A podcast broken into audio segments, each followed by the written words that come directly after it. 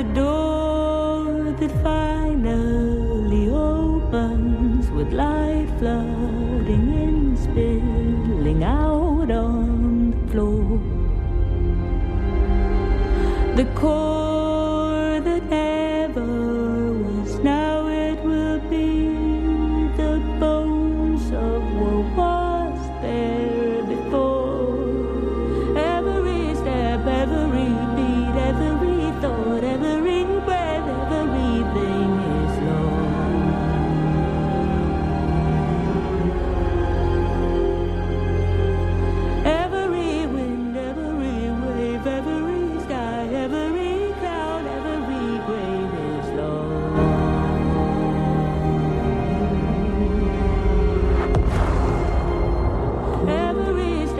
欢迎收听新的一期天堂电影院。大家好，我是祖萌。我是严欢喜，我是安助理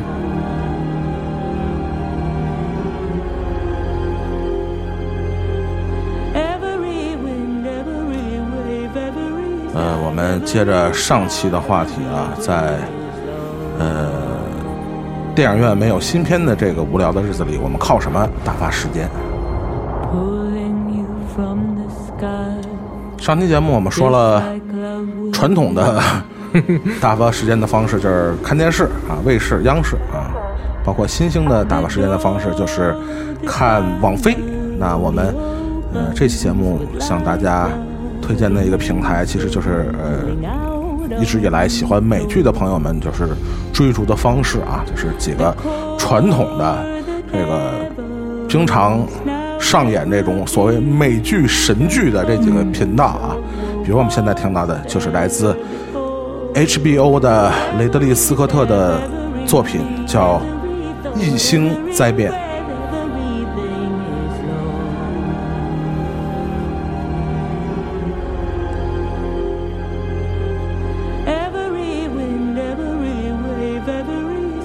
我我觉得翻译这个“异星灾变”这个名字的人啊，肯定是想往那个异形上靠一靠，就异星啊，灾变啊。其实他这翻译的这个名儿跟他这个电视剧的原片名儿啥关系都没有。这个原片名儿其实应该叫《被狼抚养》啊。其实很多朋友们看完这部剧，或者乍一看这个电视剧的名字会不太理解，说这电视剧这个被狼抚养是什么意思？后来我看费里尼的电影，他介绍罗马的，我突然明白了，对，罗马就是一个被狼抚养起来的城市，对，就是其实，呃，被狼抚养更多是在象征着，呃，历史上曾经这个发生过的，和包括以后在人类文明文明史上还会不断上演的关于文明的崛起、它的毁灭和它的重建的这么一个过程。其实我觉得这可能是雷德利·斯科特这位老导演想在这部科幻的剧集里边想说的一个事情。其实我可以大概跟大家说一下啊，其实这个呃剧集的整个的故事情节也不能说是很复杂，其实就说的是在呃他们叫开普勒二十二这一颗呃卫星上，呃坠落了一架人工飞行器，在飞行器上有两个呃人造人，他们的名字或者他们的代号吧，一个叫 Father，一个叫 Mother 啊。然后他们这两个人造人的使命就是携带着十二个冷冻的人类胚胎，然后在这颗陌生的卫星上建造起一个非常重要的，就是他没有宗教信仰的一个全新的人类文明。他们也可以说是肩负着呃这个怎么说呢？复兴人类呃文明使命的一个诺亚方舟上的两个保护者。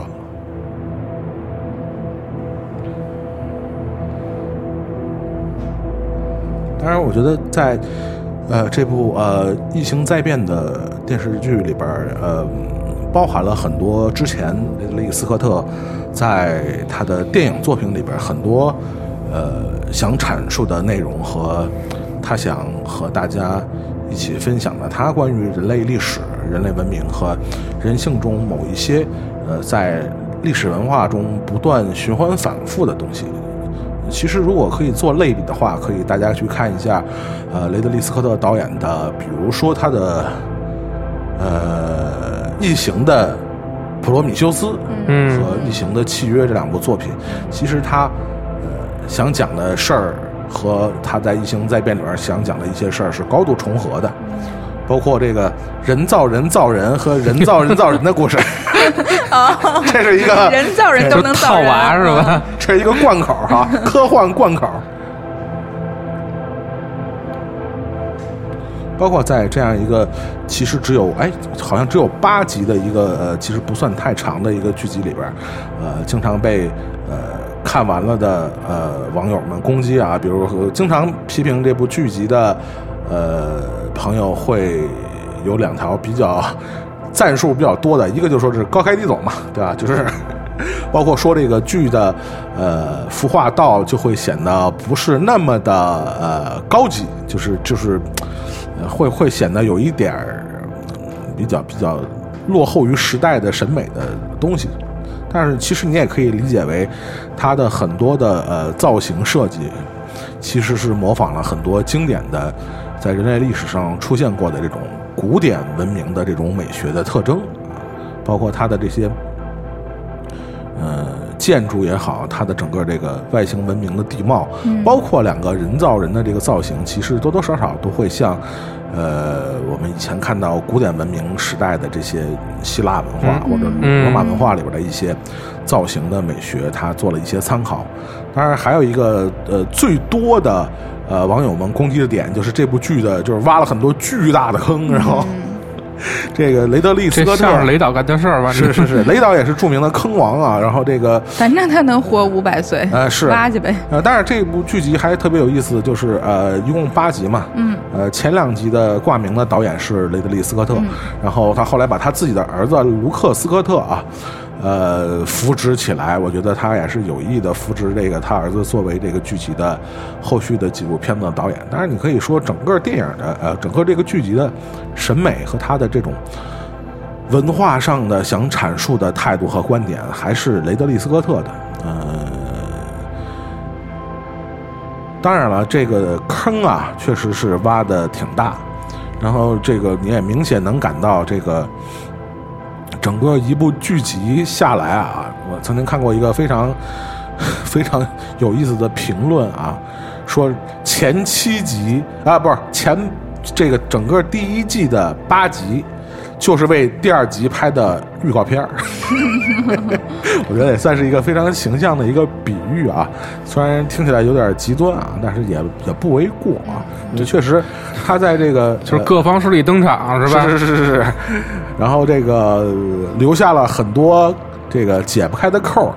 在后面的剧集里边儿，我也不知道这个雷导那个在后面的剧集里边儿要怎么解这个扣儿，或者他还能不能解这个扣，咱也不知道。雷雷导长命百岁，我觉得还不光是长命百岁的问题啊，这个呃，整个这个异星呃灾变这部剧集，其实呃貌似是讲的是一个呃近未来或者是遥远的，呃你也不知道是一个什么时代的一个科幻的移民的故事，但其实你仔细分析它里边的很多的。呃，故事的设定其实是参照了很多，比如说大家非常熟悉的这种希腊神话，嗯。或者圣经里边神话，或者很多这个寓言神话，甚至可能比如荷马史诗这样的味道在里头，呃，讲的其实是人类文明历史里不断上演的这样的故事，关于文明的建立、秩序的建立，包括它这个信仰的建成，包括信仰的破灭。我们能看到里边一个个人物，他从一个呃小孩慢慢的他培养出他的一个信仰，或者说一个坚定的一个信徒，他一点一点的这个信仰土崩瓦解，甚至里边这些人造人。他们也慢慢的对自身的存在，甚至对高于自身存在的一种疑虑、焦虑或者一种呃呃怀疑的一个态度。所以其实他们看似貌似是讲的是一个科幻的故事，其实你看还是雷德利·斯科特在对，终极命讲的这个题都是异形就的，还还是说科那一块儿的。对，就还是说别管这个坑挖的大不大啊，如果这个大家对雷德利·斯科特还抱有着一定的期许。信心，信心，对你如果还是，呃，不管是《银翼杀手》啊，还是这个《天国王朝》啊，还是《异形》啊，就所有这些 系列的，狂花吗？对对对，《魔路狂花》可能在里边不太能找到，啊，就对这些他的一过往的作品，呃，还还非常有兴趣的这个影迷啊，可以找一下，这算是雷德利·斯科特。呃，最近最新应该还能看到的作品啊，就是新电影，这个咱也不知道什么时候再能上了啊，所以这个呃，作为这个 HBO 的这个算是今年的一部，不管它是不是烂尾吧，嗯，重头戏，确实是一个呃引起了这个呃高的关注媒体的热焦啊，也包括了呃引起了影迷的集集集集中的热烈的讨论啊，嗯尤其是最后一集里这个嗯这个叫 Mother 的这个代号叫 Mother 的这个人造人啊，口爆。咦，口爆异形的这个镜头啊，这个还是雷导一一贯的趣味啊，对，非常雷公，是，所以这个还是有点看完了，还是有点小小的激动。虽然都是坑吧，但是雷导这吊人胃口的功夫确实一流啊。其实说白了，呃，这次我们介绍推荐 HBO 的作品，其实还有一个备选的作品啊，可以再跟大家简单的说一说啊。这个作品是来自这个呃 HBO Max 的另外一个刚刚结束的一呃刚刚结束的一个剧集，由这个乔丹皮尔和这个 J.J. 阿阿布拉莫斯。嗯嗯 对这这两位这个这个大神啊联合监制的这个作品，这个作品叫《恶魔之地》，呃，是将这个呃 Lovecraft 这个非常经典的这种克苏鲁神话体系和这些年这个以这个乔丹皮尔为首的这种所谓的黑人 黑人文化或者黑人题材为为为主体的这样的惊悚片，做了一个非常怪异的结合啊，恶魔之力》也是，呃，它非常让人呃惊喜的地方，就是它每一部剧集啊，虽然它是一个并不是一个单元剧啊，但是呢，还是每一部剧集都做了一个类型片的尝试。当然，以往像这些作品，更多的都还是以白人的这样的角色为呃主角去塑造的，但是这个整部剧集还是以这个就是有乔丹皮尔嘛，是吧？如果大家看过他的这个什么《逃出绝命镇》啊，或者《Us》啊这样的作品啊，嗯呃所以你想他和 J.J. 阿布拉姆斯他们两个人合作的，就是一个 其实还是有点怪，你知道，就是克苏鲁和黑人文化这个。呃，我们以往还是确实不太多见啊。这里边每个剧集可以说对每一种惊悚片或者这种奇幻类型都做了一种尝试，几乎每一部每一部剧集，就是每一集剧集都不一样。比如它有这种悬疑类的，呃，这个有穿越类的，有寻宝类的，呃，总之我觉得还是挺有意思。当然，也有在评论上也有这个不太两极分化的地方啊，好与不好。但是我个人觉得也确实有有稍微有一点烂尾啊。但是像克苏鲁这种近近几年在国内比较热的这种呃这种呃神话体系和这个黑人文化做一个结合啊，确实不太多见啊。这也是近几年这个以乔丹皮尔为首的这个黑人艺术家的这个争取下啊，做了这么一些全新的尝试，挺有意思。确实有一些打破以往固有的这些传统类型片的呃突破的地方，呃，我觉得还是值得一看的。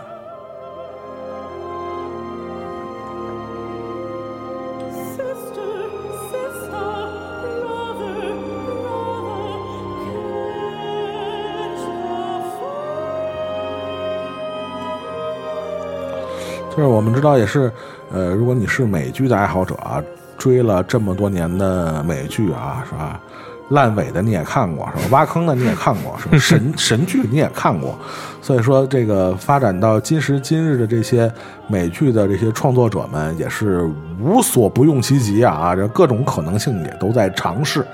呃，也是非常非常值得尊重的一些尝试的这些作品啊，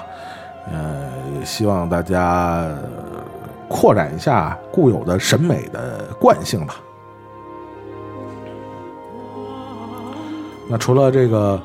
呃，经常这个推出一些神剧和大坑的 HBO 啊，嗯。我们下面要说的是另外一个啊，今天这个杨欢喜给我们推荐的这个作品啊，来自这个是 NBC 是吧？NBC 之前还推过什么剧啊？其实我这哎呀，突然突然一下，这也不是这这业业务储备也不太行 是吧？我肯定是看过，但是我觉得 NBC 好像更多都是走这种温情路线的，不是说特合家观赏对对对对对。下面就是杨欢喜给大家推荐的，也是这几年口碑非常好的一部美剧。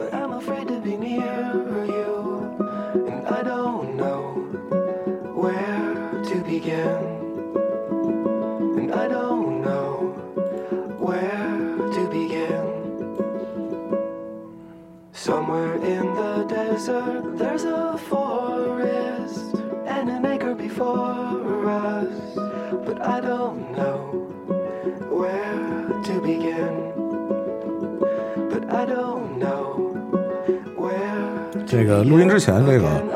呃，我跟杨洋一起聊啊，我说这个杨洋一起说这个剧可能很多男的不会太感兴趣啊，对，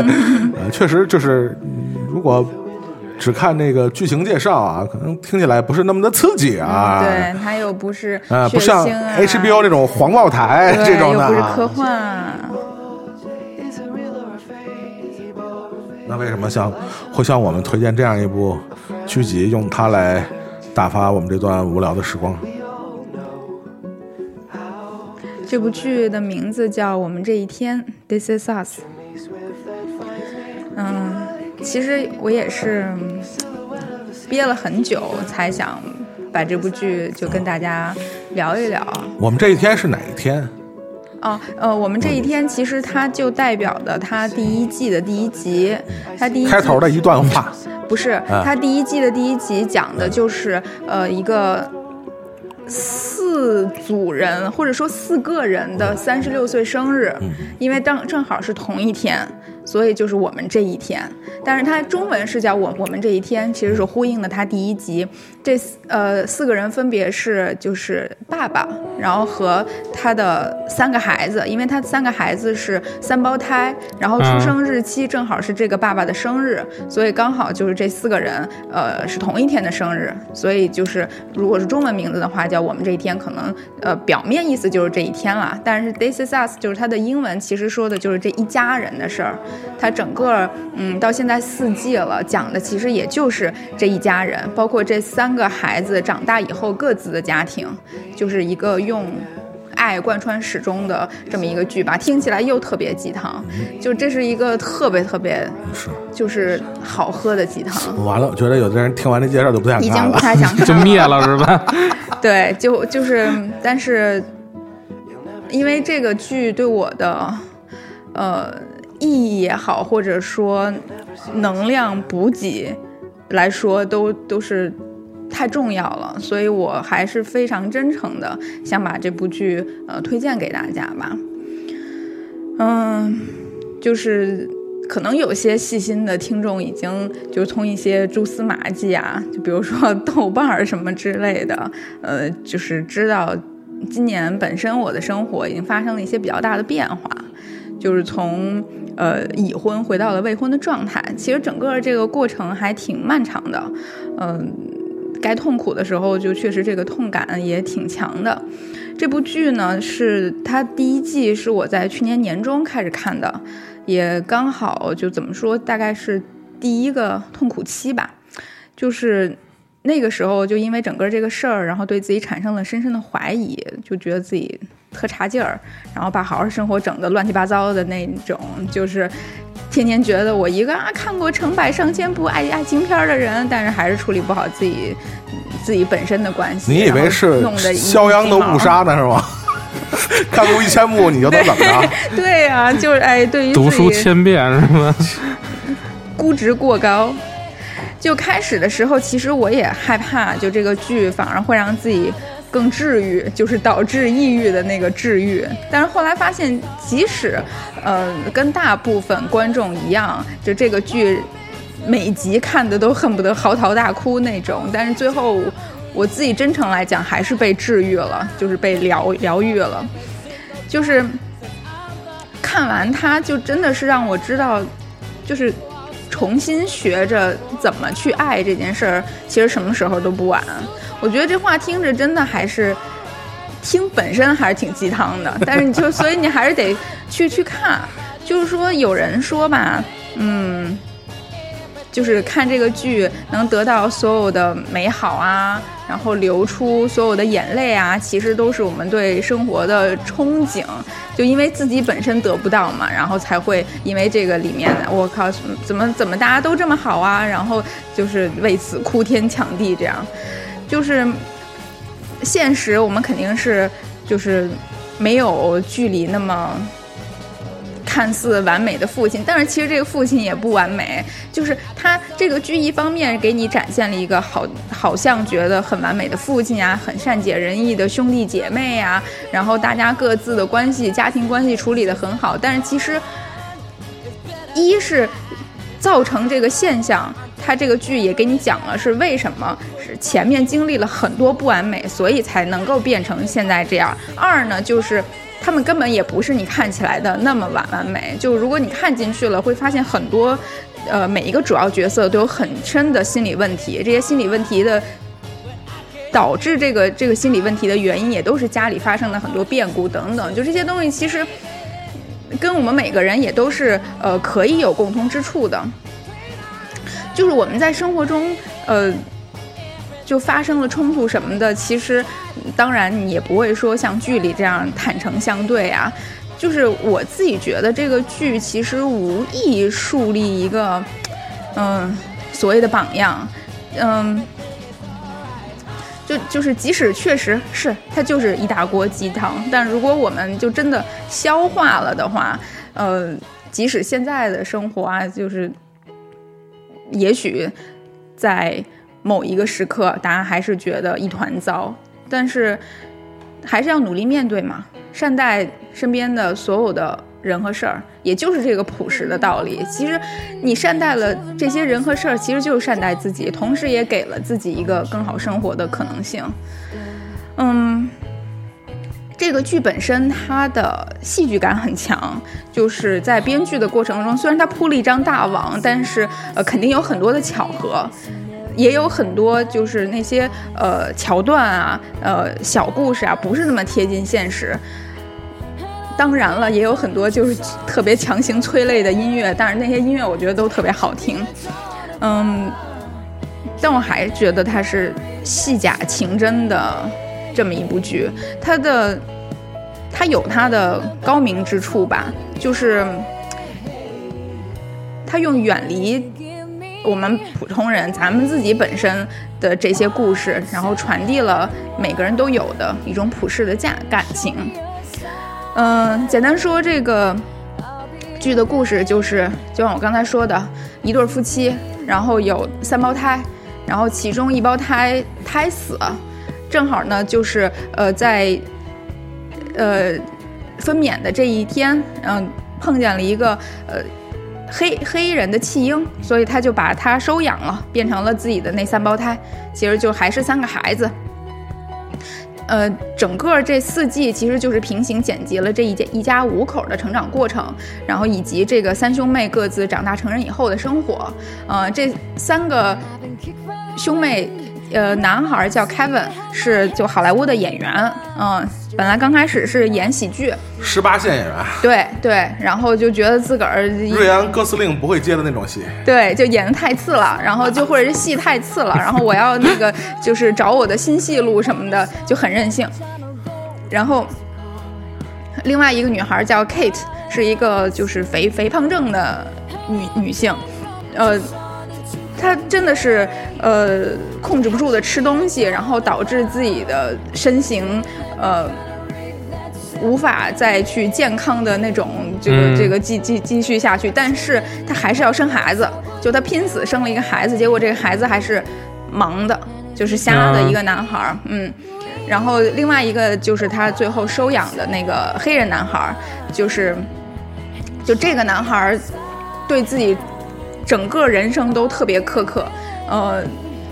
刚开始就做一些那种企业的高管，然后半路出家做了政客，但是其实也是追寻自己的一些呃灵魂上的目标吧，就不是说就是那种贬义的政客，还是觉得就是对社会呃很想做出很多有意义的价值，责任感对对对对对。然后另外他自己也收养了一个黑人女孩。嗯，其实这个剧是二零一六年秋季跟《西部世界》一起横空出世的，就是他嗯，就比如说第一集，刚才我说的四个人的生日，然后呃，因为就是这个第一集抓住了很多人的眼球，就很多人觉得这个第一集堪比一部非常精彩的电影嗯。然后因为最后，因为你这四个人过生日，你根本不知道他们四个人是什么关系，而且看起来完全不一样，你抓不到他任何的，除了可能有三个人的年代差不多，其中一个人，然后其另另外一个年代老一点儿，然后直到你最后一刻，你才知道哦，原来是同一家的不同的时空的，是吧？多多线性的一个进行的一个。嗯，对对对我我觉得第一集看完那剧本还真的写法还挺高级的啊，就整个它不是那种堆砌那种戏剧矛盾冲突那种感觉，其实很平淡琐屑的一些生活中的事情，但是对他把它讲的非常的结构非常很有意思，我觉得。对，就其实每代人他都有各自这一代人的问题，就都有自己的苦恼啊、迷茫啊什么的。就我们总说，就大家都会觉得自己这一代人最惨，但是其实就这些东西是就是贯穿任何一代人的，呃，就对。任何人来说，生活也都很不容易。其实关键就是看咱们怎么去面对啊。就看到这个鸡汤本身其实就是生活阴暗的这一面，呃，它其实是可以让人清醒的。毒鸡汤，毒鸡汤。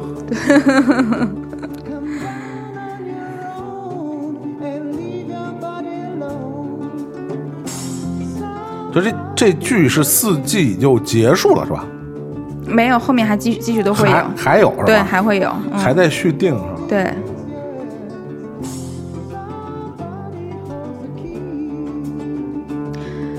其实，嗯，就像刚才前面说的这些，好像看似这一个完美家庭，然后给大家展现了一个特别呃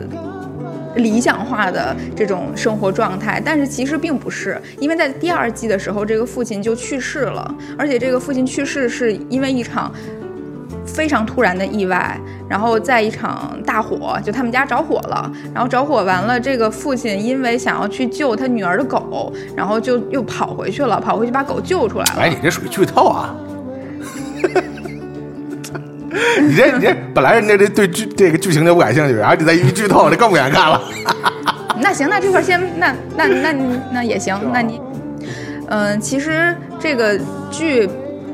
大家如果往后看的话，就是知道它并不是像刚才说的这种特别的完美，就每一个人就是呃光鲜亮丽，然后情感呃丰富，大家彼此的关系又很和谐共处。因为其实在这个家庭里还是出了很大的变故，然后这个变故发生的非常突然，是一个特别大的意外，所以就是让这个家庭里的每一个成员都就是没有办法去很快或者很慢的消化这些东西，就变成了持续他们每个人一生的一种呃心理上的疙瘩，然后这个疙瘩会。越来越死，越来越死，越来越死，然后导致他们每一个人的命运都发生了变化，以至于到后面，嗯，肯定是有冲突的，然后肯定是有，就你看的觉得他可比我痛苦多了，就是这种。所以，呃，包括他这里面的，呃，刚才说爸爸呀，然后妈妈自己也有心理问题，就这个妈妈本身的心理问题也是由她的原生家庭所导致的，就是不管是变就是家庭的变故，然后以及父母、父母的父母、原生家庭导致的心理的问题，然后以及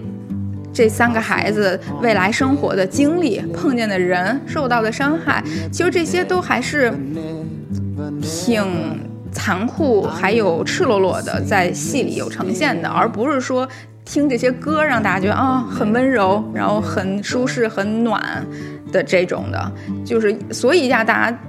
会哭嘛，它肯定不是那么美好，也就不会那么哭了。嗯，我在看大概第三季的时候，因为当时呃，Know Yourself 就是那个心理的公众号，然后对这篇这部剧呃写过一篇文章，嗯我就想用它里面的一段话作为呃推荐这部剧的结尾吧。嗯，我们的这一生其实是一个不断接受各种丧失的一生。当我们把自己深爱的人当做自己的一个部分，失去他们等于连同失去了我们自己。而这个丧失在现实生活中更多的发生不是死亡，而是关系的中断和结束。然而，正是这些大大小小的丧失，让我们对时间和生命充满敬畏，让我们能成为更丰富、更悲悯的人，让我们对当下的拥有倍感珍惜。丧失意味着曾经拥有过，有时我们真的要走很久才能明白，人活着也许不是为了快乐，快乐和自由一样，需要有边界才能有意义。是丧失和痛苦赋予了快乐的意义，也给了我们重新出发的勇气。第四季我到现在还没看完，但就是我觉得随着我自己人生的下夜的开启吧，我希望，呃，也相信这个剧会继续陪伴我，甚至指导我接着走之后的路。也希望，呃，大家如果愿意去打开它看一下，也能得到治愈。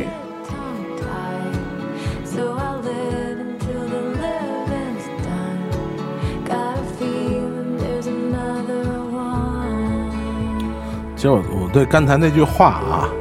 这里面有一个词儿啊，我觉得稍微换一个差不多的，比如失去，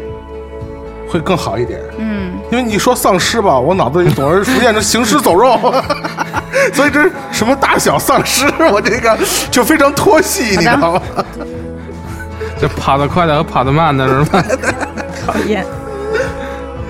植物大战僵尸。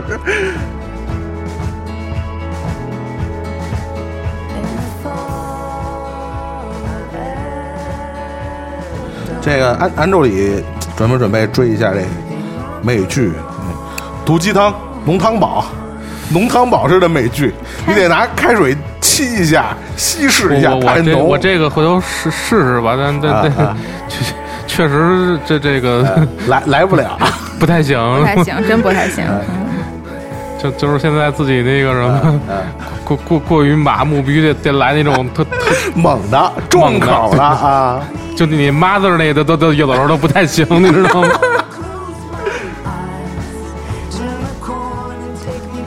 还得是流流尽最后一滴血。这个呃，这因为也是为了做这期节目功课啊，但是也就跟刚才安助理说的啊，这让我都追完，这时间有点太不富裕了，这不吃不喝不睡可能也看不完啊，所以我这儿追了看了一集啊，第一季的第一集，呃，就是开头真的确实还是挺挺呃别出心裁的啊，说呃在同一天。全世界有一千八百万人跟你在同一天过生日，呃，但是没有任何证据能表明你们在同一天过生日的这些人有任何相似的地方。我觉得这还挺他妈丧的，你知道吗？其实，呃，我我们自己也好，还是你看好多公众号也好，不管是什么说说星座的呀，说八字的呀，说什么的，人们总是想在，我觉得这可能就是人类与生固固有的这种与生俱来的这种孤独感，所以你总想找到点共同点是吧？同类，你知道吗？就是啊，说谁跟谁一天生日，哎似乎有什么，相似的地方啊。哎，这么巧，你也是两条腿儿的 所以这剧上来其实还挺狠的啊，就是一个泼冷水啊，但是呃，你看下去之后，我我有一个印象特别深，就是呃，我们刚才说的这个三胞胎的这个父亲啊，他在呃这个等着他妻子分娩的时候，就是稍微可能是吧，三胞胎可能就是生起来没那么顺啊，有点有点有点有点危险的时候，这个。帮他妻子分娩的这个助产的这个医生啊啊，出来的时候，一个老一个老大夫啊，当时跟他说了老熟脸儿，老熟脸对，然后跟跟这个呃男主人公说，就是嗯非常非常就是遗憾嘛，是吧？就是我们最后最终只能保住两个孩子，我们还是最终的失去了一个孩子，就是呃，但是他就说跟这个男主人公说，我我能坐下来陪陪你，是吧？我跟你分享一下我的人生的一些经验。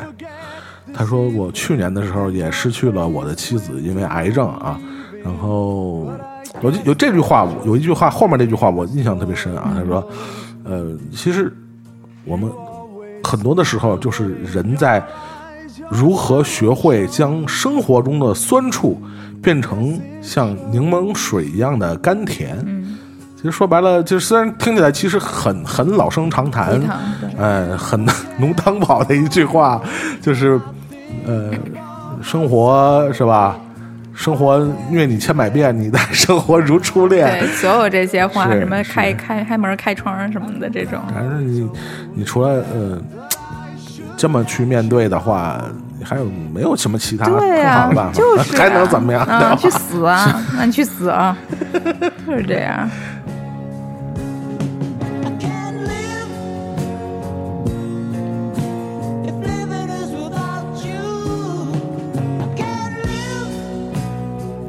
就是鸡汤虽然腻吧，是不是？该喝也得喝，这是补充营养是吧？这这这节目都变成咱仨了，那我还不给端点鸡汤，要不然都被你们俩带的。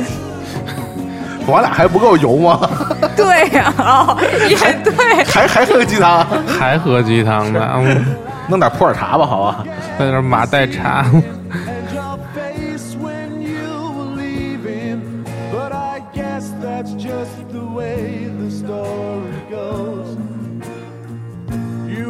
他这一季还挺长的，你也别说啊，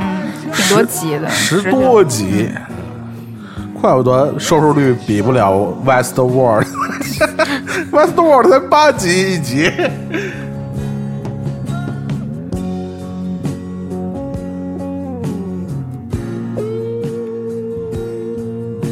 但是我觉得真的，倒是相相比来说，我觉得，呃，这国国内这些这个创戏剧创作的这些朋友们啊，其实可以可以参考一下像《This Is Us》这样的这样的美剧啊，它更是一种在平凡中在呃朴朴质朴中。呃，能见一些真谛的一些这样的创作方式，我觉得更更值得大家学习啊。其实，呃，渴望。嗨，悠悠岁月。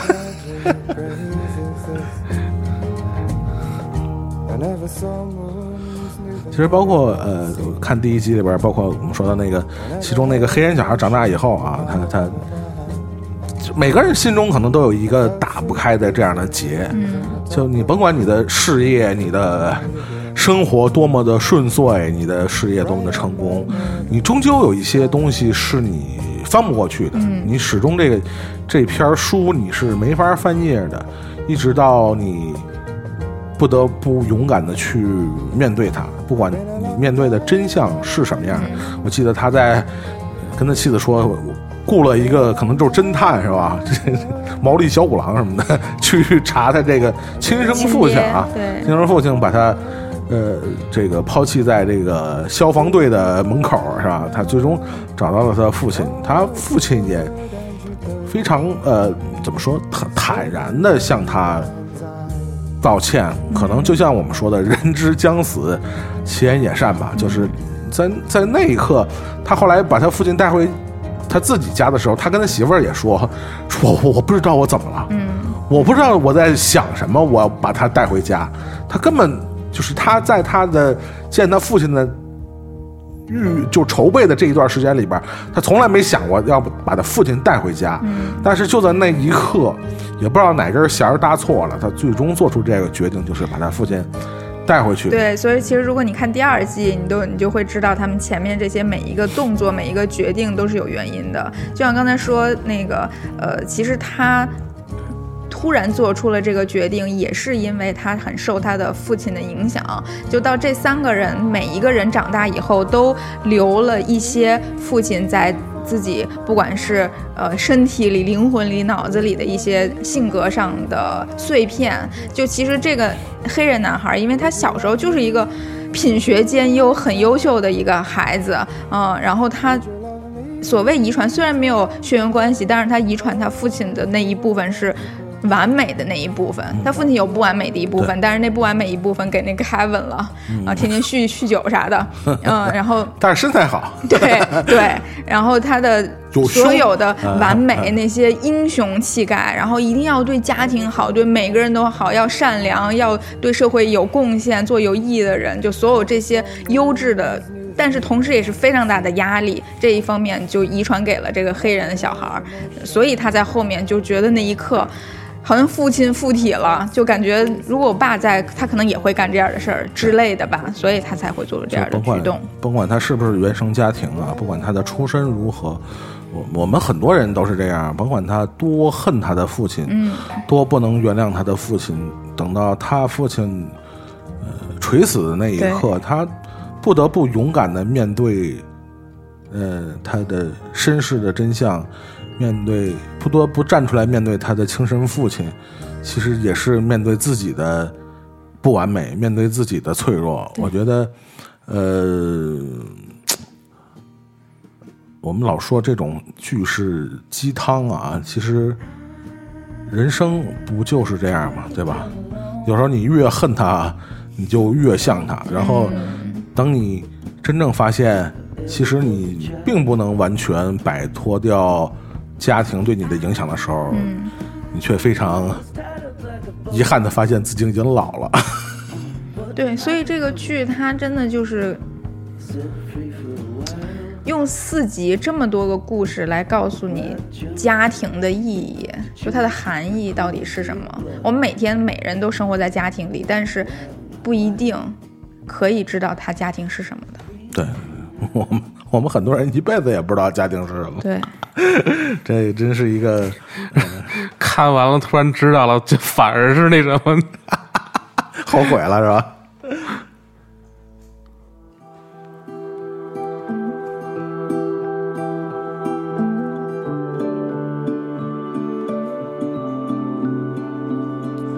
但是，但是站在这个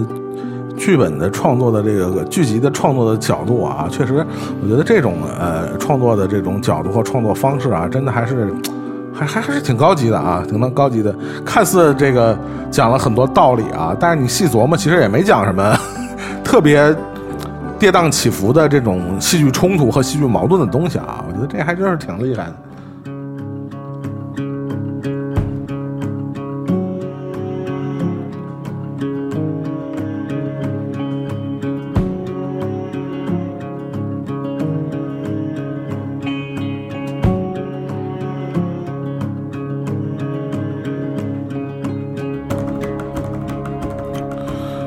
这四季一共是大概有多少集加起来？那肯定好几十集，六十多，六七十吧，六七十个小时就是。啊，就是你要觉得还不够打发时间，你把全游再看一遍。全游费脑子，这跟着看就行了。全游其实不怎么费脑子，全游你要真敢看到完的话，基本上就是生无可恋了，幻灭。我全游其实还好，不怎么费脑子。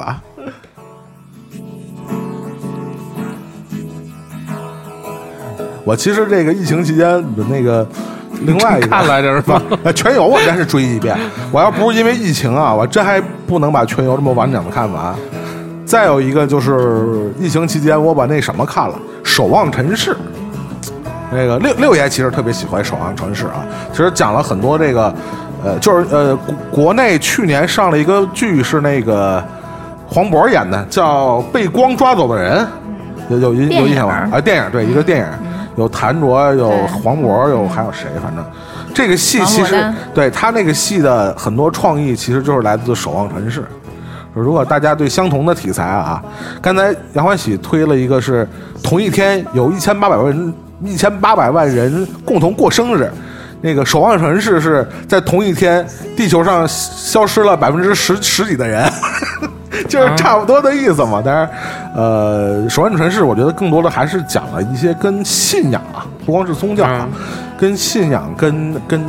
其实也是跟生活有关系的很多东西啊，那是我我我追了一下，那那个剧集是是完完结了啊，然后这个呃，对，如果大家对《信条》啊还意犹未尽的啊，大家可以去追一部网飞的德剧啊，叫《黑暗》。你怎么连德剧都能看？真的我我操，真的这个德剧啊，真的是算是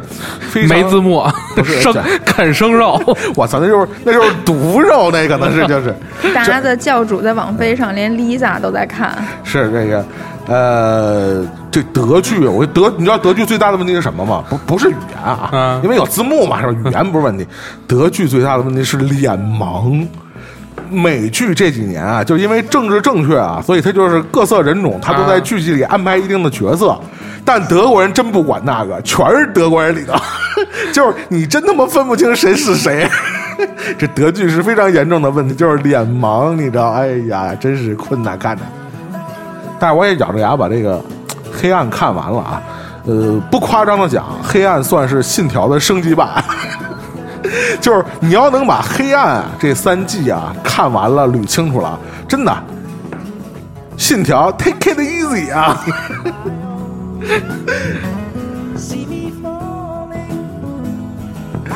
我刚才说了哩哩啦啦说了一些啊乱七八糟的啊，呃，其实我们说了，呃，上一集我们说了这个最传统的这个守着电视机看是吧？然后升级一点的看网飞，看 HBO，看 NBC，看看什么各种这种美剧、英剧的这种频道啊，大家嗯都有自己的办法去看到啊。呃，这几年啊，因为这个呃呃这个国内的一些大的这种平台啊啊，开始也慢慢的培养。自己的这种所谓的呃原创的剧集，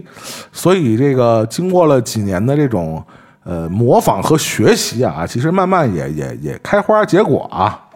呃，比如今年这个某著名平台，就爱奇艺，我操，就随便吧，这说的那么那什么干嘛？就是爱奇艺，它有一个叫迷雾剧场嘛，这个呃，应该是从去年年底吧就开始，然后陆续的推出了几个原创的剧集啊，啊，也是非常受这个呃网友们的好评和追捧啊。今天我们也也也可以大概说一下啊，如果大家对这个国内的这些呃自制剧啊不是特别了解的话，也可以利用这段时间大家去看一看啊。会怎样去改这个不夸不夸张的讲啊，《迷雾剧场》第一部爆的剧啊，是这个大家都非常熟悉的啊，这个年初也大家都是追的挺热闹的这个《隐秘的角落》啊，六月吧，年中。六月吗？嗯，疫情期。已经没有概念了。对今年起点比较那什么，嗯，没有概念六月。就这么说吧，《隐秘的角落》啊，算是迷雾剧场爆的第一部作品，然后呃后面陆续的有一些作品，其实反响就平平了啊，嗯嗯一直到呃最近也是啥时候我也不知道，也是最近几个月吧，近对，这最近两三个月，两个月，嗯，一两个月啊，这个叫《沉默的真相》啊，嗯。也算是。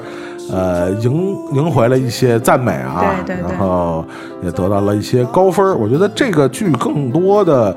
呃，赢是赢在了它的利益上，对利意义和利益嗯，意义对。嗯和利益上。然后我也我也是闲的没事儿啊，就是没写大发无聊嘛，就捋了一些迷雾剧场这个隐秘角落之前的，比如这个十日游戏嗯，啊，就是那谁朱亚文，朱亚文和金晨，金晨哎演的，这是东野圭吾的小说改的，嗯嗯嗯，啊。所以你这个嗯就是还是就是剧剧情嘛，就你要挺日本的那种、东野圭吾的那种嘛。嗯。这个表演那啥的呢，反正就是金晨美嘛，美是吧？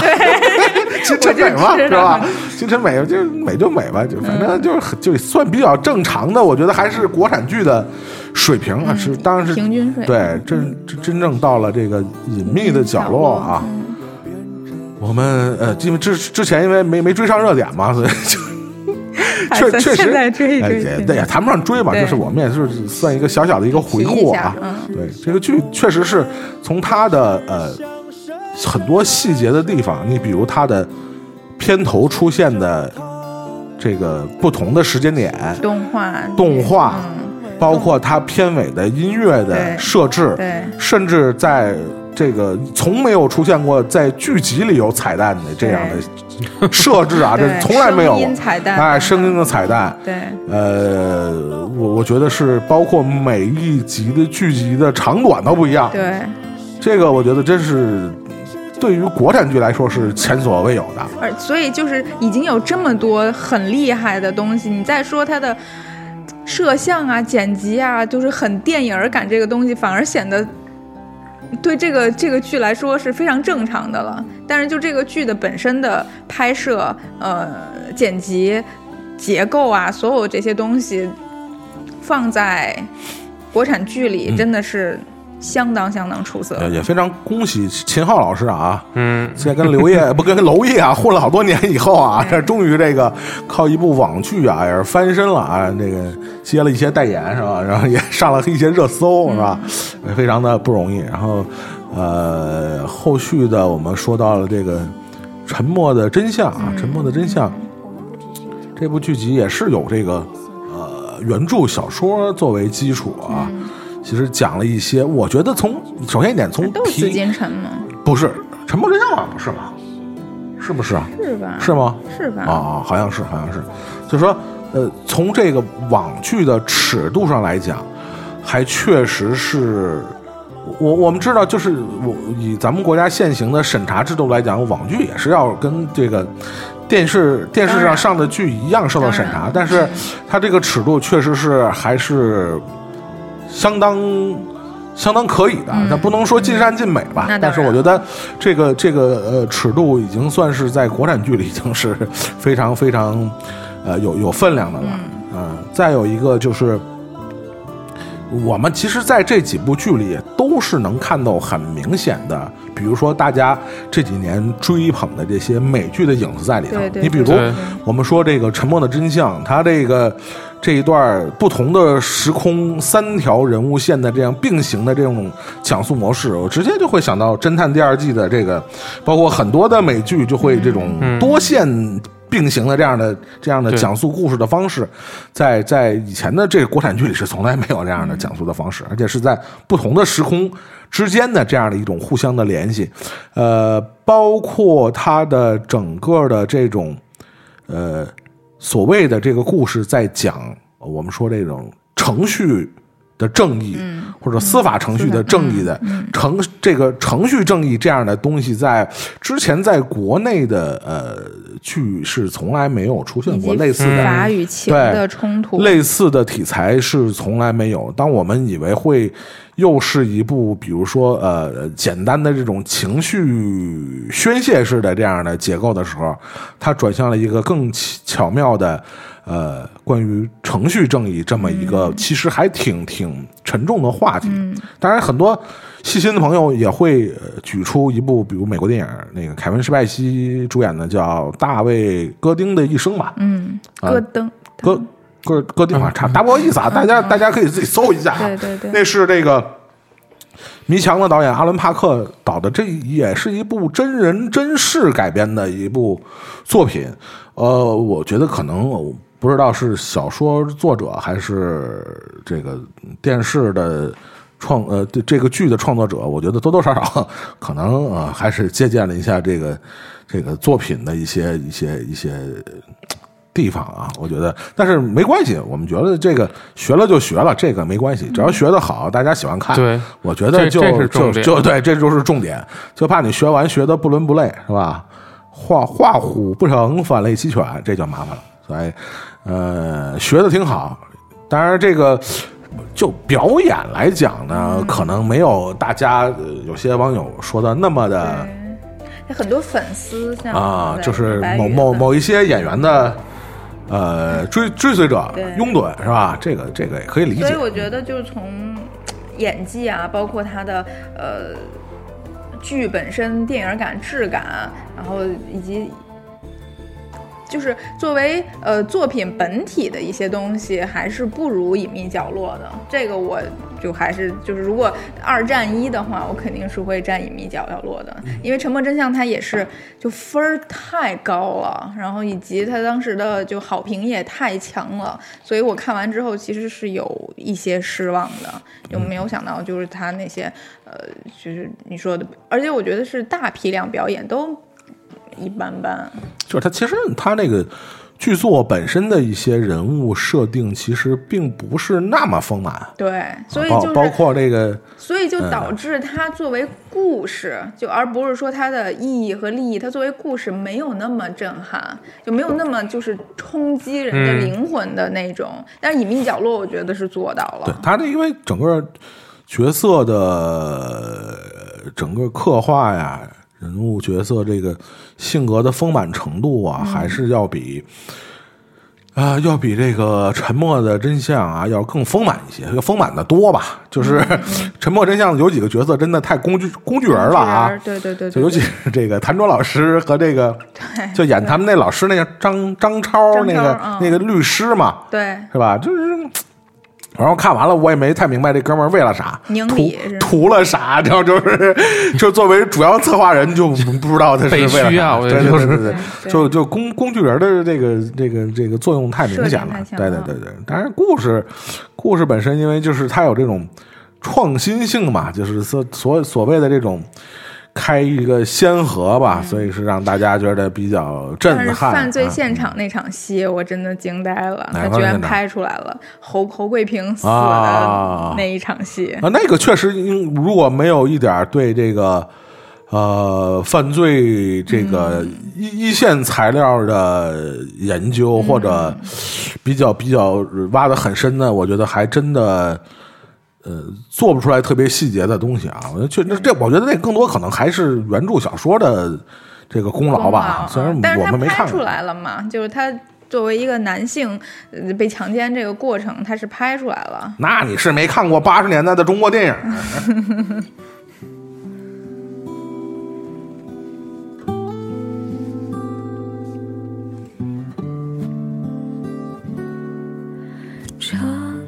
对，顺着这个迷雾剧场啊，后来又看了一个那个同样是迷雾剧场的叫《非常目击》啊。天哪，你连这都看？哎，有有，因为我当时看有宋阳，你知道吗？哎，我说宋阳，我操，那个是吧？徐浩峰老师的那几部作品里是吧？多有样儿啊！后来我发现，只有徐浩峰会用他，别的导演都用不好宋阳。这个这个片儿有一个小花絮，就这个片儿的后期，那 对对对，我要知道你要说什么。对，这啊片的后期是是是是是我的后期，啊然后所以就是那时候那个什么什么叫你的后期？啥意思？就是我工作我需要用的后期，啊就给我们做后期的嗯团队啊，然后 他就跟我说，就是去那个擦胡子这件事儿，真的是我真是惊了，我真的操！惊了，他们太惨我操了，，真的就是擦胡子。看我看第一集就觉得怎么回事我说这宋阳这这这嘴奇怪不这嘴是怎么回事？就嘴的这个这上上啊上颚这一部分啊，我说这那么别扭啊！嗯后来又看几集，我说操，这不对，我说这嗯这。后来我一看那个一些评论啊，呃，据据说是啊，可能是啊，这个当然没有得到权威的论证，我觉得也不可能得到权威的论证。呃，首先认为，因为宋阳是扮演了一个刑警的角色察，对一个警察的角色，而且好像不光是宋阳，他另外一个那个叫什么那哥们儿，好像也被处理了。嗯嗯，就是呃，首先一点，是可能我不知道是不是咱们呃警警警呃警警呃人民警察有这样的硬性的规这定，这个职业不能不能有胡子，不能留蓄须，可能我不知道是他本身不能续我我还是不是我也那个文艺作品里就是展现，反正是不行。反正是后期做了一个处理，而且应该是拍的时候是 O O OK 的，是没事儿的。然后现在剪的时候审完了之后就不行。等于等等于男一和男不男男二都在留胡子，不能有胡子的职业可不多。说的漂亮。但确实是让人就是心里非常的有点不舒服，就是 在就尽管是做了，我我觉得后期的同志们也尽了最大的努力，是是是，但是确实是在观感上非常的怪啊非常的怪啊。另外，这个剧集嗯怎么说呢？反正看完了就是，嗯、本来就是刚刚被前面那几个剧建立起来的对迷雾剧场的信心 有点崩塌。而且那时候，嗯，不是还停了好长时间吗？他本来应该就是按周，马上第二周、第二、第三周然后上的，这都隐隐秘角落是是是是。捅多大篓子？你说？然后这个《非常目击》啊，《非常目击》也是讲了一个，其实我觉得这个作品啊，有点像，有点想导演啊，或者整个创作团队啊，有点想靠，想往那个娄烨的这个风格上靠，你明白吗？就是有一点感伤啊。你看他听到这个送别的这个歌，也是来自《非常目击》的这个电视剧里边的这个。啊他从第一集就开始，我以为会是像小白船一样贯穿始终这么样一个歌，又不是。然后想想想想往，我觉得有点想往娄烨那个风格上靠，就是整个故事充满了那种莫名的感伤，你知道吗？就是那种江边的小县城那样的，呃，命案啊、童年啊什么，就这种东西。但是反正有点，说实话，有点不不不伦不类，嗯对，有一点不伦不类。然后、嗯表演呢，反正。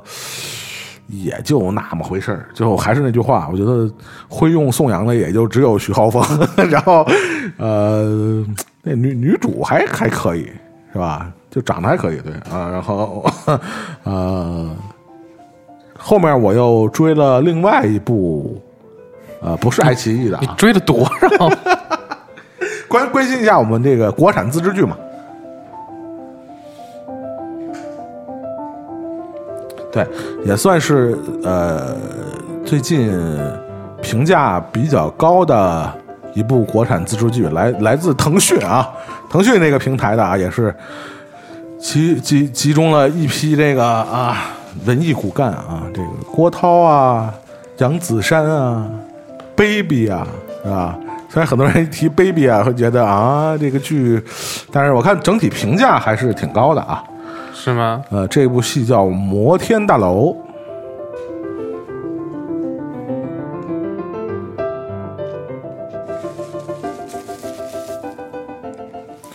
但我看完第一集以后，我的、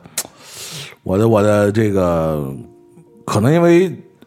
触及到了我职业的领域，所以我非常不爽。我一定要跟大家说一说我看完第一集的感觉，我很不爽。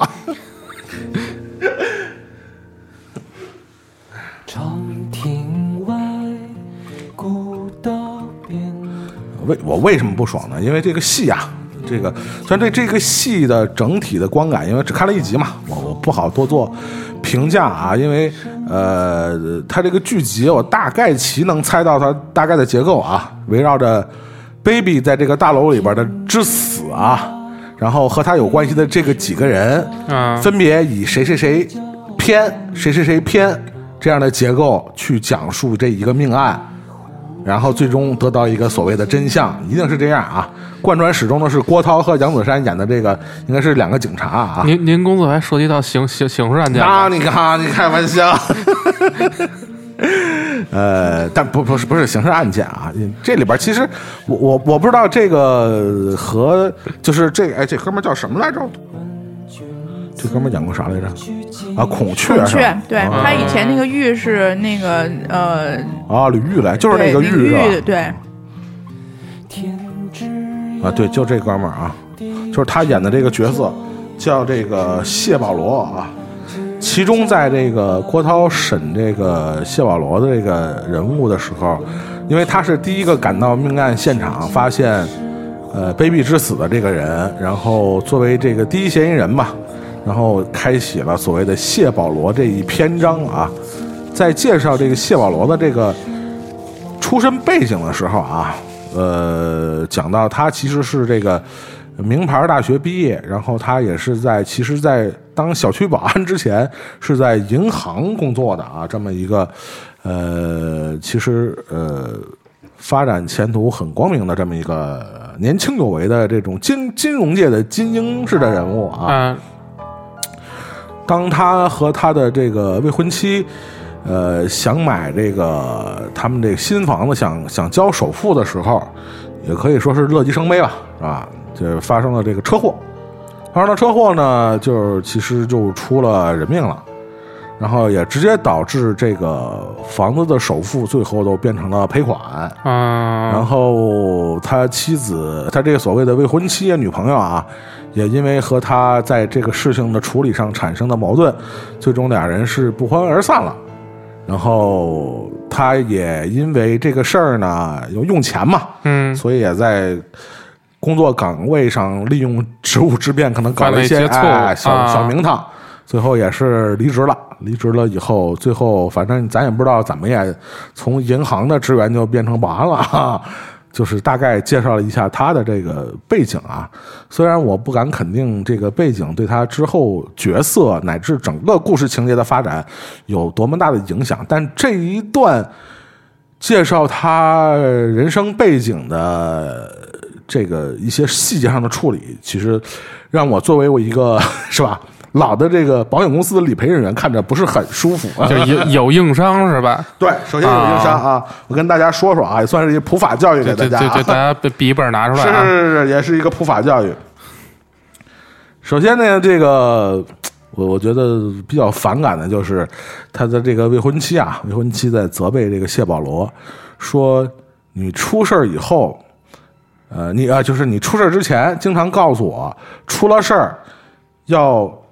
所谓坚持三不一没有的原则。嗯啊，那你现在怎么不坚持了呢？就是大概这么一个责备的一个语气。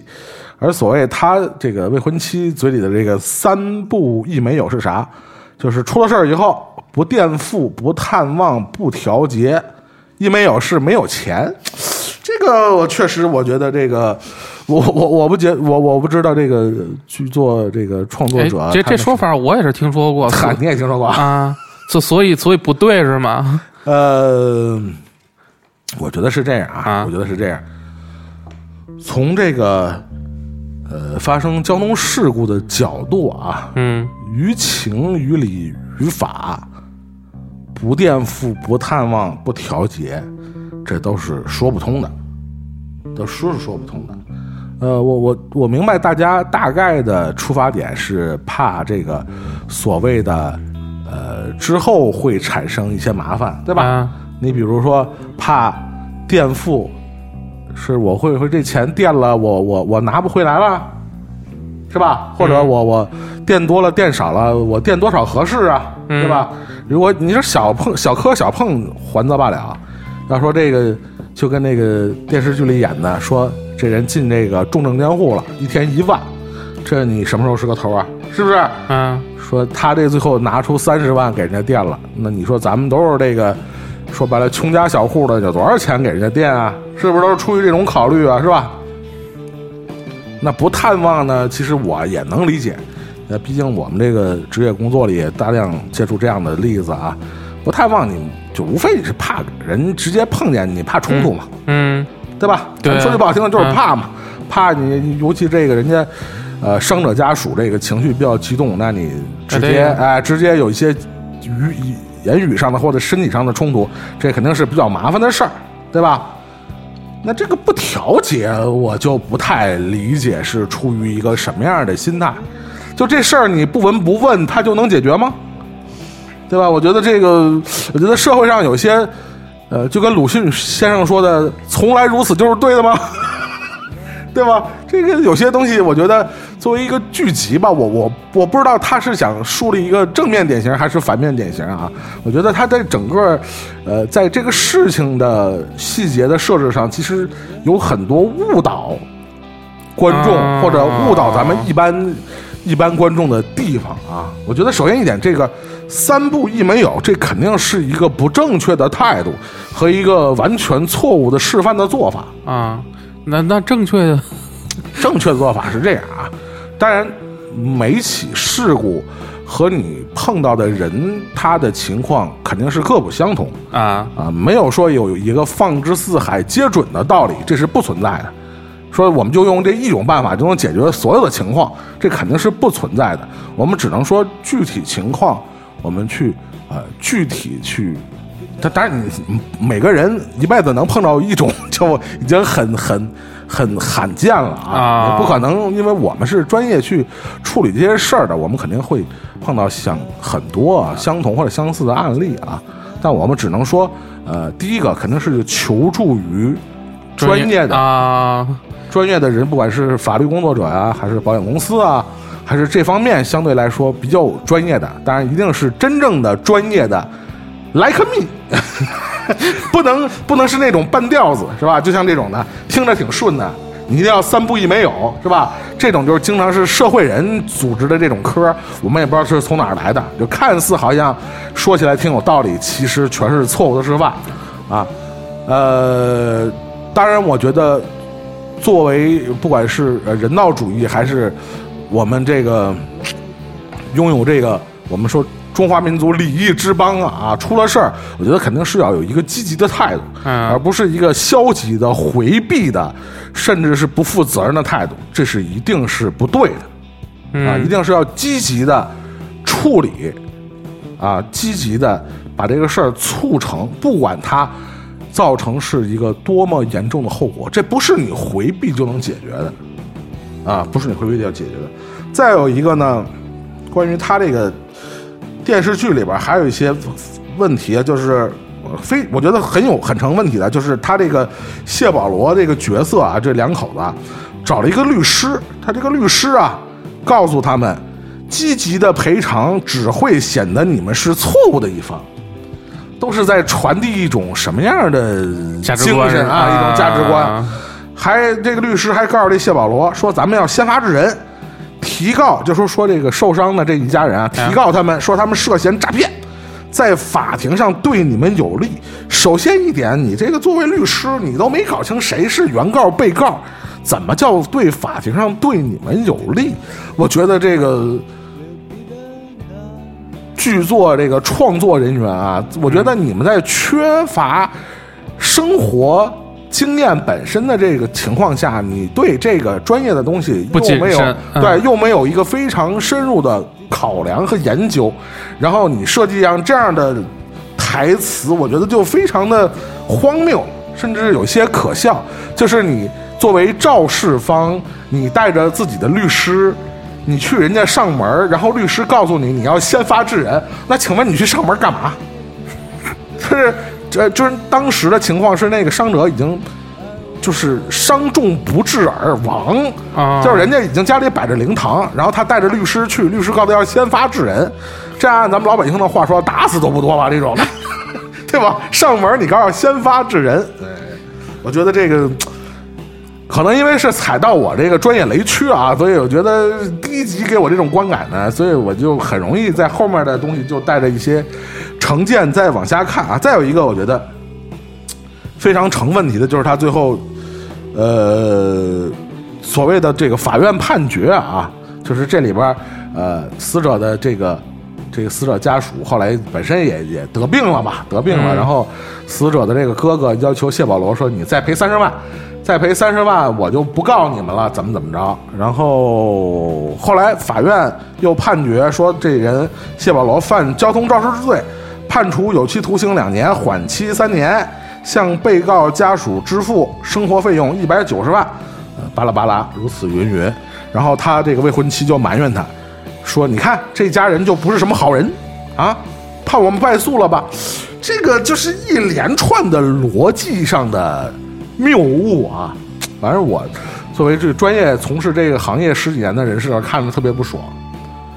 这是第一点啊，第一点就他们这顾问顾问费没没没花到地方、哎是吧就没请到专业的人士。首下先，下回知道请谁了是吧？那个腾讯话都说到这份儿上了腾腾讯那个剧场的这个啊，是吧？制片方啊，那个给你们提点小小的意见啊。首先一点啊，给大家普及一个常识，在咱们国家的这个道交法里啊，如果是交通事故致他人死亡，或者多人死亡、多人重伤这个情况，这个前提什么样的前提会导致你负刑事责任？刑事责任，首先一点，首先一点，你必须肇事方是在事故里边负全责、主责，最次也是要负事故同等责任的。啊，不是说就是说所有的死人就算你的，对。嗯。都你要负刑事责任，但是呢，如果是你负同等责任以上的，含同等责任，当然这个同等责任一般是要造成多多人死亡的，一般是指三三人以上死亡的才会负这个刑事责任。啊啊，这是一点，就这个是我觉得这是这整个这个剧集第一集啊就没说清楚，这个谢保罗在这个剧集里和这个这个受害方他们到底在交通事故里分一个一个什么样的责任，这是我觉得这是整个创作没搞清楚的地方。这个不是说你们私下能够解决的问题，尤其是牵扯到出现亡人这么一个情况。啊啊，一定首先一点要分清事故是谁的责任，或者一个责任比例，嗯，才会牵扯到刑事判决的问题。而且，我觉得最没道理的就是这个谢瓦楼的未婚妻，说他们家不是好人，本来说给三十万就不告我们了。如果他妈的人要负刑事责任，那是他们家告不告的事儿吗？刑事责任是不是应该公诉啊？对啊，哎，你看见没有？这他妈是起 码的常识啊，对不对？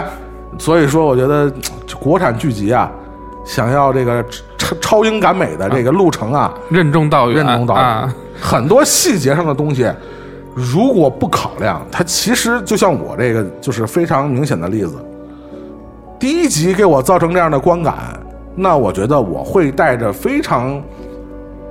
深的阴影去看这个剧集后面的发展。就你还接着看，你也是够那什么的。对今天 还说祖萌就是非得一定执意要说一下《摩天大楼》第一集，而且还说第一集。我是想说就看了一集，然后非得说是有多好看，然后非得说 欢迎收听本期呃本期的法制法制英进食，对明白了，可以可以，这个正义感你们的教主可以的。因为这个确实到呃，不是一个呃完全脱离我们日常生活的这么一个事情。我觉得有一些，既然是我们说是法治社会嘛，其实有一些东西我们应该或多或少有一个日常或者常识性的了解。呃，不是说盼着大家出事儿，而是一旦呃我们自己或者身边的亲朋好友有这样的遇到这样的问题，我们能做出一些正确的处理的方法，而不是导致这个事情的恶化。我觉得这个，呃我我虽然不 不说要说让电视剧高抬教化。教育大家怎么怎么样，他这个是职业态度的问题。对，我觉得嗯是一个你对，所以我们可以参考同类型的，不说同类型的，就是大多数的英剧或者美剧，或者这样的，嗯，相对来说制作比较精良的剧集，他们在细节上的，在逻辑上的这样的打磨啊，剧本的打磨，其实是非常考究的，他们不会犯这种常识的。低级的，甚至是错误导向的这种嗯，细节上的问题，我觉得这真的是需要国内的我们那些这个搞剧本创作的同志们啊，真的要下下苦功夫。其实你们的担子很重啊，确实是。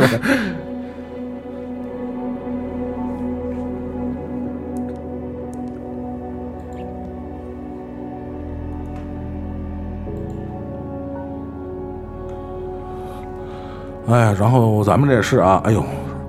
哩哩啦啦说了半天，这个我们现在录音的时间也马上要凌晨十二点了啊，赶紧的吧，啊，赶紧的吧。然后，呃，上期节目呢，我们请了这个正在获得国家这个三 A 级认证的 主持人喵姐的推荐啊。那我们今天在节目的最后啊，请我们这个每天都在双飞的 尼寇蓉蓉啊，推荐一下他在这个无聊的时候，在不去电影院看新片的时候。呃，用什么样的东西来打发自己的无聊时间？说起打发无聊的时间的话，其实剧永远都是《老友记》和《欲望都市》，你怎么看怎么觉得有意思，一点都不无聊，anytime 随时看。都 OK。嗯，但是如果要说起综艺的话，今年夏天应该有两档综艺，我真的觉得很好看，一个是《脱口秀大会》，还有一个就是《这就是街舞》。应该是陪我度过了今年夏天的两档综艺吧。但是要说起最近，确实没什么片子。然后打发时间的话，哈哈，我看了《与卡戴珊同行》，我觉得还挺好看的。现在想想，这个综艺要完结了，有点遗憾啊。其实看着这一家子这么热闹的。过了这么多年，还还是有感情的。不知道接下来我还会有什么接档的综艺可以看了。呃，今天我们结尾的这首歌呢，叫《水中传奇》啊，由这个新左邻右里组合 演唱的一首啊，对，是我们听到的是谭咏麟校长和李健健哥一块儿合作的一部作品啊。我们今天和大家推荐了很多的，呃，所谓打发无聊时间的剧集和纪录片。呃，这首结尾歌也送给大家，也送给杨欢喜同学啊，也希望 对，呃，他成为一个 brand new one 啊，一个全新的自己。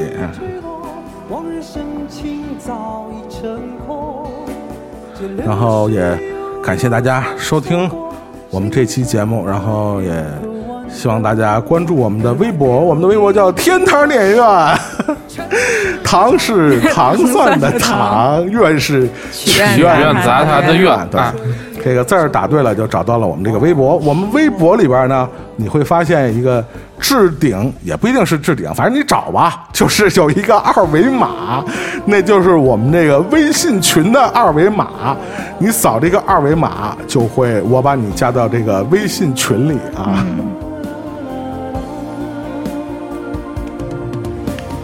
对，我们的所有的主播都在这个群里啊，和你聊天儿，